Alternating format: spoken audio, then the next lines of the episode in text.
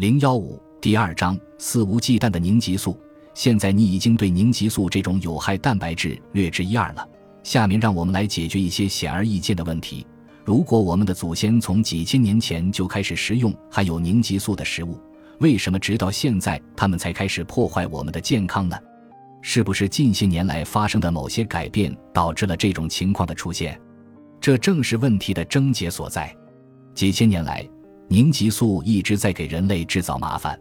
通过不断的尝试和吸取教训，所有动物都知道应该避免食用哪些植物。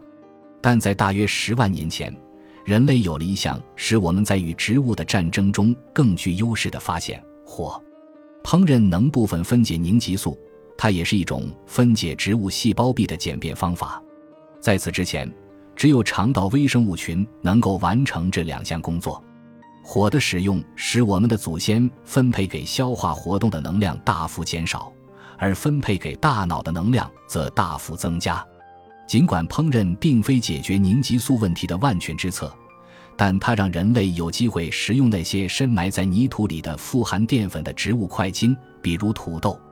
烹饪能够分解块茎中难以消化的植物化合物。在烹饪诞生后的大约九万年里。智人的生活有了很大的改善，人类通过食用种类丰富的肉类和植物块茎变得高大强壮。实际上，直到一万年前，人类的平均身高才达到六英尺左右。但到最后一次冰期结束时，问题出现了：那些横行于冰期的巨大野兽很快就彻底灭绝了，这使得人类不得不去寻找新的能量来源。在中东地区肥沃的三角洲地带，人们开始从事农业生产，驯化谷物和豆类。